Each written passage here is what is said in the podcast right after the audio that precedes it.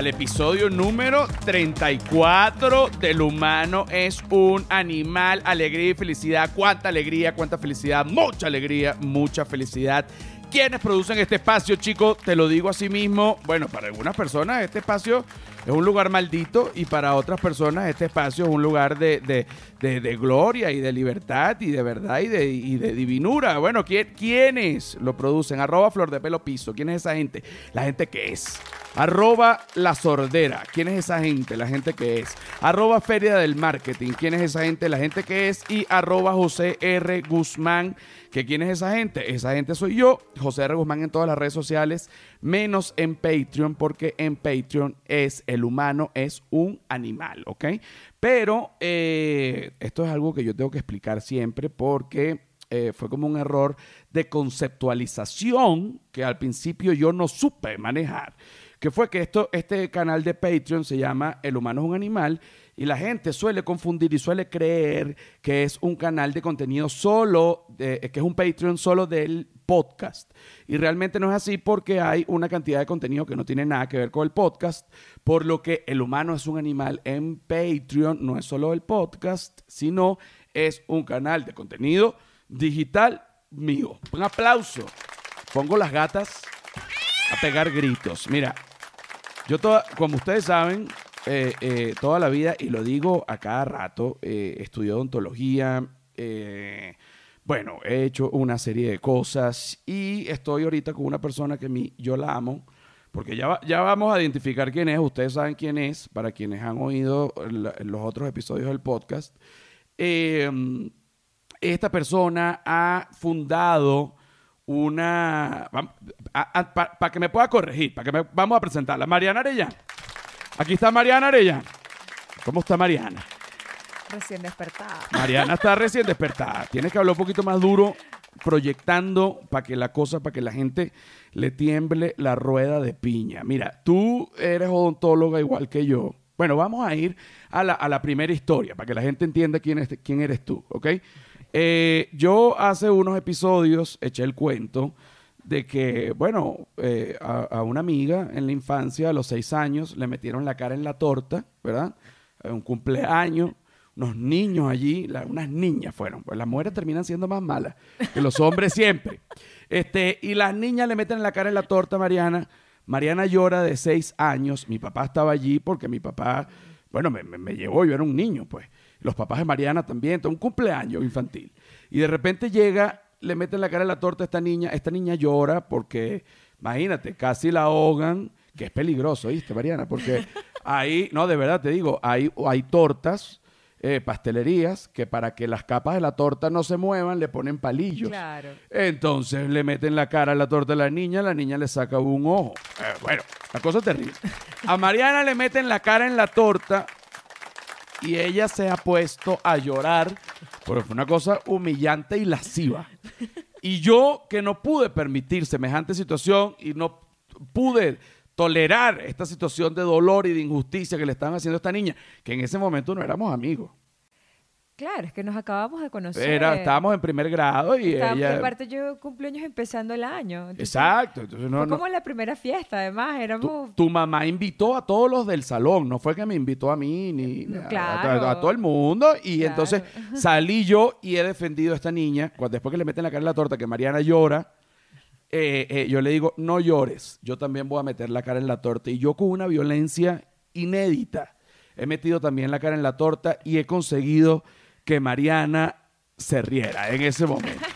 Así fue. Y desde ese día, y desde ese día no hemos dejado de ser amigos y la vida nos ha llevado, bueno, juntos, que yo ni entiendo ni cómo, mira, estudiamos en el mismo colegio, estudiamos odontología, no juntos, con, uno, con un tiempo de diferencia, pero estudiamos odontología los dos. Nos vimos en la universidad 1500 veces, luego yo tomé eh, el, el rumbo de la comedia, Mariana siguió con, con la odontología, que tienes una clínica en Pamplona. Si hay alguien que nos escucha aquí en Pamplona, que estoy seguro que debe haber aunque sea una persona que escucha este podcast en Pamplona, ¿Cómo se llama tu clínica? La clínica se llama Divina Pastora porque es el nombre de la calle. Se llama Calle Divina Pastora, Clínica Divina Pastora. Qué cosa tan maravillosa, chico. Qué orgullo tengo yo que tú tengas una clínica. Mariana está aquí ahorita pues, me vino a visitar porque es como una hermana, ¿ok? No es que Mariana, entonces la clínica, ¿y dónde está? ¿Y por qué está en México? No, chico, ya vive allá en Pamplona, está ahorita visitando. Pero ahora una cosa, tú fundaste Sonrisas al Sur, Sí. que, eh, que, corrígeme, que es como la versión de Médicos Sin Frontera, pero de odontólogos. Bueno, de odontólogos ya muy pequeñita escala. Ya muy pequeñita yo no escala. manejo los presupuestos que maneja Médicos Sin Fronteras. Ok, ya me encantaría. ok, ok, ok, ok, ok. Pero tú con todo tu esfuerzo, tú, ¿cómo comenzó esto? Tú hiciste, mira, yo quiero irme a África a atender pacientes. O- Bueno. O, o- o yo quiero, o yo quiero hacer el bien, o yo quiero conocer una gente como yo para luego devorarla, porque vamos a estar claros, uno también a veces, a hay proyectos que se dan por, de- por, por querer devorar y terminan siendo trabajo. Entonces, bueno, ¿cómo, cómo comienza esto? Bueno, ¿cómo comienza? A ver, yo creo que el comienzo más ancestral de todo eran los proyectos del Delta del Orinoco. Cuando tenía 18 añitos. Tú te ibas al Delta del Yo me, iba al Orinoco. Delta, yo me iba al Delta del Orinoco, yo estaba empezando a estudiar odontología y ya el hábitat de- del proyecto rural, eh, eso creció conmigo, eso es parte de mí. Una vez que te gradúas de odontóloga, bueno, terminas en África, te pudieron haber matado, descuartizado y violado. Un aplauso, porque estás aquí viva. La muchacha, mira, él, de verdad que qué problema. Se perdió en el desierto, otra experiencia. Casi se muere porque un fakir como que no tomó la decisión. Bueno, yo no sé si era fakir. Bueno, mil historias. ¿Cuál fue el primer viaje que tú hiciste con Sonrisas al Sur? Con Sonrisas al Sur, el primer viaje con Sonrisas al Sur fue Senegal, julio 2017. Ajá, y tú vas allá con, con odontólogos. Fuimos, eh, aparte de mí, eran dos odontólogas, dos auxiliares de clínica y una psicóloga que fue parte del equipo. Ajá, y ahí nadie les da eh, el dinero, ustedes ponen el dinero de su bolsillo. Cada una paga Y, su y viaje. a de su dónde llegan, y a dónde Sí. a quién, y a dónde llegan, atende a quién. Bueno, en Senegal fuimos a Gandiol, que queda en el norte de Senegal. Estuvimos colaborando con una ONG local que se llama Jajatai, Sonrisas de Gandiol, que es una ONG espectacular, espectacular. O sea, yo los admiro muchísimo a ellos porque han hecho un proyecto de comunidad increíble. Entonces estuvimos allí en el norte de Senegal y luego en el sur fuimos a Casamance. Ahí fue en cooperación con la alcaldía, que nos prestaron el centro de salud público y ahí atendimos pacientes. ¿Sentiste en algún momento que alguno de los nativos quería devorarte de manera agresiva? Ay, papá. Ay, papá. Más bien al contrario, los nativos dijeron, agarren esa catira que nos quiere devorar. Ok, ¿cuál es el próximo, eh, digamos, el próximo viaje de Sonrisas al Sur? El que, el que le tocaría, porque ya íbamos a hacer uno donde íbamos a grabar además una temporada de comida, calle y comedia en, en Guinea. En Guinea-Bissau. Ajá, en Guinea-Bissau. Son, tres Guineas. Ah, ¿cuál sí. es? Y el cambur guineo, que es otro, que es- serían cuatro. Dime cuáles son las tres Guineas. Las tres Guineas son Guinea Ecuatorial, ex colonia española, se habla español. Ujú. Luego está Guinea Conakry, que es la es ex colonia francesa, se habla francés. Y Guinea-Bissau, que es ex colonia portuguesa, se habla portugués. Bueno, ellos hablan creole, que es como un portugués africanizado. Un portugués africano, ah, muy sexualizado, ah. Mira, ah, aparte ya vamos a retomar un poco, eh, ah, bueno, nos íbamos a ir a Guinea, ya dijiste lo, lo de las tres Guineas. Se tuvo que suspender por el tema del coronavirus. Sí, pero bueno, iremos más adelante. cuando Iremos se más pueda. adelante. ¿Qué nivel de peligro, de, de, digamos, de riesgo de vida hay del 1 al 10 en ese viaje a Guinea? Eh, siendo uno de máxima peligrosidad, no, 10 máxima peligrosidad. Ya no, 10 máxima peligrosidad. Para mí todos los viajes son un 5 y ya está. Ah, un aplauso, un Relajada. aplauso, un aplauso, un aplauso. Máxima peligrosidad me enteré que fue. Las gatas se ponen locas. Máxima peligrosidad después me enteré que fue Mauritania. Eso sí fue peligroso, el desierto. Ah, porque tú te fuiste a Mauritania a qué? A buscar el peligro. ¿A ti te gusta buscar el peligro? Como a ti, hermano. Ah, es así. A mí también me gusta buscar el peligro. Por pero eso que somos hermanos. es así. Pero ¿por qué estabas en Mauritania, en un desierto? Fuimos también a, hacer- a tener pacientes con sonrisas al sur. Ah, fuiste con Sonrisas del Sur también. ¿A qué lugares han ido? ¿A Senegal, a Mauritania? Y a Mauritania, sí. Eh, Y- Acabo de empezar. Y a Guinea-Bissau. Vamos, Que vamos a a ir. Vamos a ir a Que Guinea. será eh, temporada de comida, calle comedia, seguro. Ahora fíjate, hice una encuesta en Twitter, quiero, quiero, quiero que lo hagamos participativo. Yo te voy a ir, eh, voy a ir discutiendo contigo estos resultados, pero me parecen además que son sumamente importantes, ¿no? Fíjate. Además es importante, siempre lo digo, pero las encuestas en Twitter son maravillosas porque son inmanipulables. Tú no puedes este, pervertir un resultado de eso. Una cosa maravillosa. Ok. Método anticonceptivo. Dos puntos. ¿Ok? Ok. Opción A. Coito interruptus. Que es importante eh, aclarar que es con P, que es interruptus, y no interruptus. ¿Ok? Ok, ok. Coito interruptus, usted lo ha practicado. Se ha practicado, esta es la clásica. Claro. Claro, eso es la clásica, ok. Preservativo es la opción B. Es una clásica, uno la ha practicado. Un poco aburrida el, el preservativo. Para mí, eh, eh, me parece un poco aburrido. ¿Por qué? Porque siento que coger con preservativo, eh, eh, o disculpe que haya dicho coger, pero tener relaciones con preservativo eh, es como comerse un helado con papel. No sé qué opinas tú. Un poco, sí. Es un poco, Un ok. poco, sí. Ok, ok. Entonces, yo prefiero el, el, el Magnum pelado, mira. Ah, ¿qué te pasa? Quítale ese envoltorio, ah. Dámelo pelado, por favor. Son el tipo de cosas. Ok. Método anticonceptivo, opción C. Pastillas. Tú has tomado. Claro. Pero a ti no te gustan las pastillas. Yo te conozco. No, y aparte yo, o sea, y a muchísimas mujeres nos ha pasado que nos han mandado a tomar pastillas, pero por otros temas, por temas hormonales. Sí, pero, pero por ejemplo, cuando toman pastillas, eh, mm, hay como un desequilibrio Claro, corporal. Sí. Bueno, depende. A muchas mujeres las, las equilibra. Mm, Depende de tu necesidad. Exacto. Bueno, las pastillas, ok, voy. Método anticonceptivo. Opción D, no hacer el delicioso. Ah, No hacer el delicioso. Yo, a mí no me gusta decir el delicioso. Empezando por ahí, y yo, tú que me conoces toda la vida, tú lo puedes constatar, ¿no? Pero sé que la- la- las nuevas generaciones este, le, le llaman a la- al, al sexo el delicioso.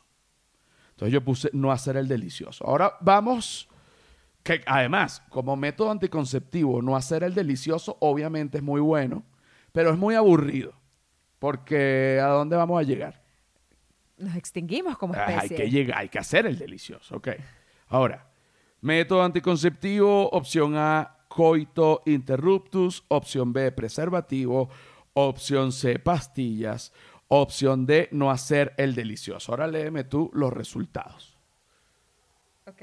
Ajá. El coito interruptus lleva un 22%. Un, un 22%, la gente, eh, y, y yo soy uno de esos, yo soy de ese 22%, yo aplico esa técnica, cuando ya uno siente el corrientazo, uno saca el pene y eyacula en el ombligo, es el lugar, el lugar, el lugar indicado, yo creo, para evitar, porque tiene que tener cierta lejanía, porque a veces uno dice, no, voy a aquí cerquita, ten cuidado, porque esos bichitos nadan.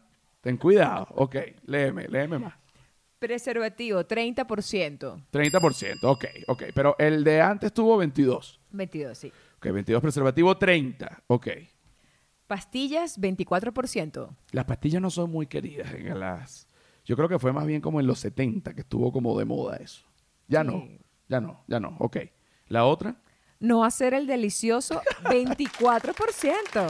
Oye, fíjate lo preocupante, lo preocupante. Podemos estudiar, podemos estudiar, podemos estudiar esto, porque tú dices, bueno, pero tú tienes aquí cuatro, tres métodos anticonceptivos y uno de ellos es no hacer el delicioso. Hay un veintipico por ciento, ¿cuánto? 24 por ciento de personas que, que votan que no tener sexo es un método anticonceptivo. Pero por favor, hermano, pon esa gata no te pongas, ah, tú tienes que recuperar esa vida, esa vida sexual, porque eso es lo que te pone, ah, como un toro. Bueno, son el tipo de cosas de las que se hablan en este podcast sin ningún tipo de sentido. Sonrisas al Sur, cómo la gente puede colaborar, porque ya tú vas a terminar viviendo en la calle si sigues pagándote los viajes para África, atendí un poco de gente que tú no tienes ese dinero. La gente tiene que, este, hay, hay, hay, bueno, ONGs o lo que sea que apoyan tu tipo de proyecto y, y no andan bloqueando, vas a terminar, te lo digo, vas a terminar en la calle, chica. Dime, ¿a dónde pueden? ¿Con quién, con quién con- contactan? Contacten directamente conmigo a través del Instagram, arroba sonrisas al sur, y ahí me, me escriben por mensaje directo. Bueno, la- el próximo, Guinea. Guinea-Bissau. Bueno. A falar creole. Mira, de- de- despide este, esta primera parte del episodio número 34. Del humano es un animal, despídela. Aquí está tu cámara. Esa es mi cámara. Ah, Sí. mira. Tú estabas viendo todo el tiempo para allá, pero no importa. Esa es mi cámara. Sí, Muy esta es la tuya. Despídelo, pues. Eh, los quiero. Exacto. Y ya está. Y ya está, bueno. ¡Ya venimos, mamagüevos! ¡Señores! ¿Qué pasa, maricotes? Qué rico, qué rico se siente estar así, ¿ah? Con, trabajando con la, gente, con la gente, con la gente. Ten cuidado, que el exceso de periquito es mortal, ¿ah? La gente Whiplash Agency, chicos, la gente de Whiplash Agency, ¿quiénes son? Mira, esas son las personas que te van a hacer tu página web y además dentro de tu página web te ponen un dispositivo, un artilugio, como tú lo quieras llamar, pero yo no tengo el dominio de este del lenguaje. Que tú, por ejemplo, tú puedes vender tus productos por tu propia página web, ser tú tu propio Amazon, maricote. ¿Qué esperas, ah? Cuando Whiplash te entregue esto, tú dices, verga, qué arrecho. Y entonces ahí es donde tú te das cuenta que Whiplash es la vulgaridad, no, la excelencia hecha vulgaridad. Así es. Mira, hay una cosa que a mí me tiene sumamente preocupado y es que yo siento que con todo este tema de, la cantidad de venezolanos que han salido eh, del país y que se han ido a diferentes lugares, sea cual sea, eh, eh, yo creo que el mundo definitivamente no está listo para las costumbres venezolanas y el venezolano, cual plaga, pudiese exterminar y, matar a, gran parte de la población. Yo estoy muy angustiado y a mí me preocupa, este, bueno, me preocupa muchísimo, porque por ejemplo en Chile ya veníamos de, una, de un suceso lamentable que en Chile no existía el tema de los hot dogs o perro calientes venezolanos en la calle, sino existía como una versión colombiana. ¿Qué pasa? A ese lugar asistían, esto, esto es un tema real, a ese lugar eh, eh, asistían colombianos, pero cuando empezaron a llegar venezolanos, el venezolano está acostumbrado, oye chicos, los perros se han enloquecido, se han vuelto locos y aquí yo, por eso te digo, siempre adoptar es un arma de doble filo. O sea, por un lado es una cosa maravillosa y por otro lado me maldigo y ojalá se mueran ya. Después los quieres otra vez y cuando dejan de ladrar. Lo que quiero es que estén callados. Ok. El, el- en Chile se, se comía el perro caliente o el, o el hot dog con la salsa que te, con el que te lo preparan y tú te lo comes.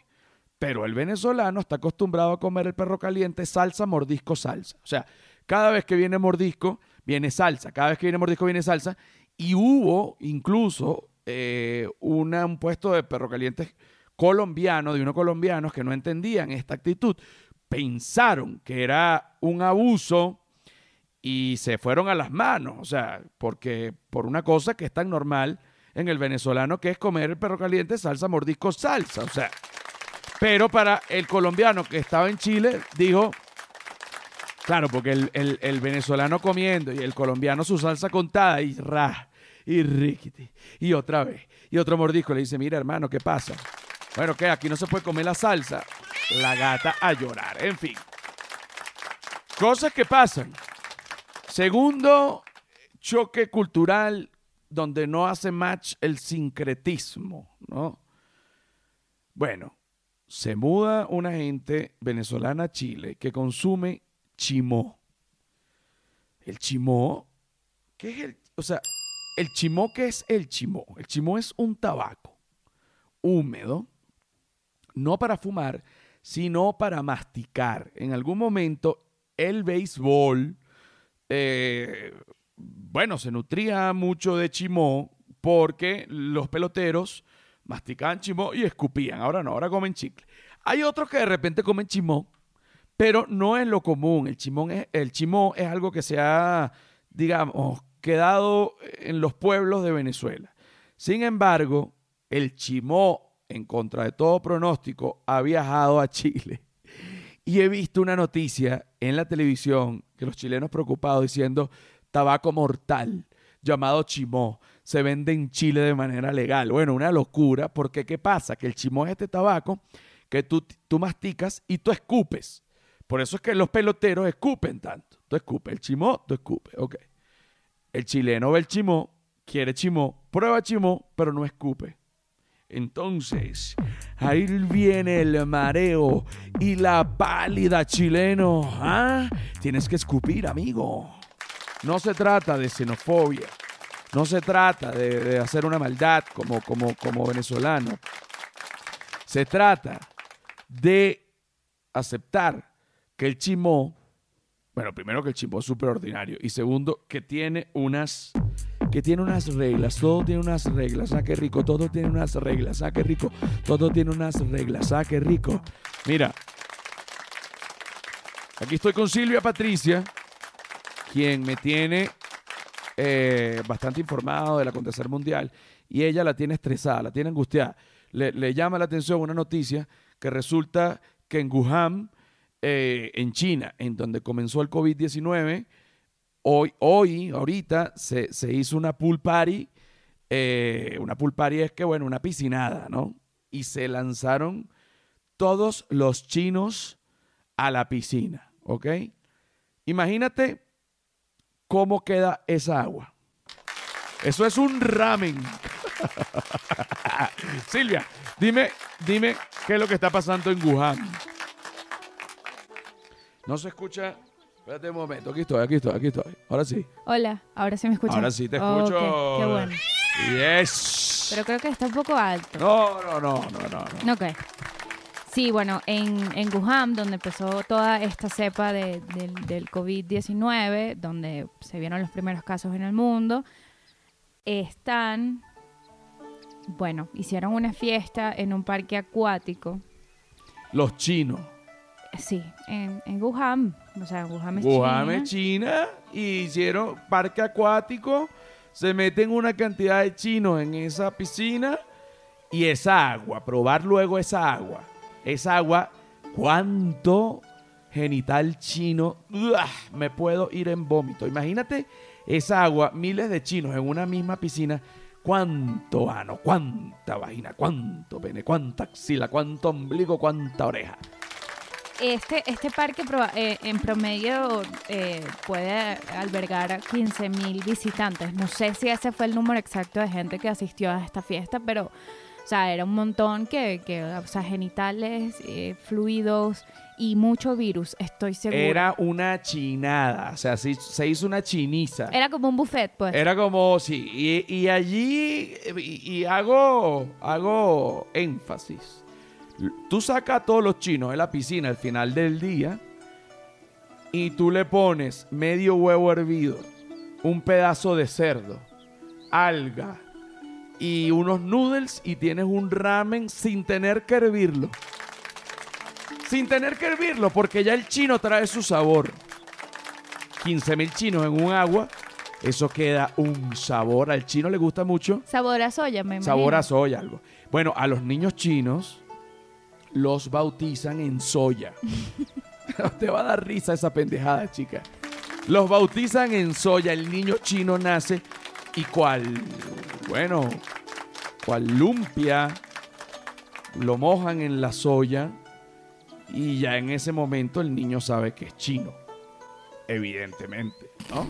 Ah, pues va a seguir riéndote de esa tontada. Fíjate que este tipo de cosas yo, yo, eh, bájale una, una al chino. Fíjate que yo a los chinos sé que es eh, un poco trillado nombrar que los chinos comen perro, pero no todos los chinos comen perro.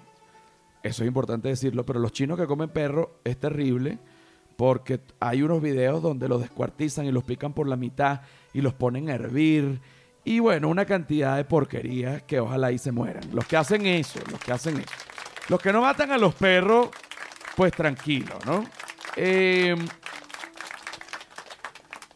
hay algo que se llama la inmunidad de rebaño, que es cuando más del 70% de la población ha tenido ya un virus, por ejemplo, tipo el coronavirus, ya se logra la inmunidad de rebaño y la curva del virus baja, ¿no? En vez de tratarlo de evitar, está la teoría de la inmunidad de rebaño, en donde más bien la gente trata de que le dé a mucha más gente para lograr esto.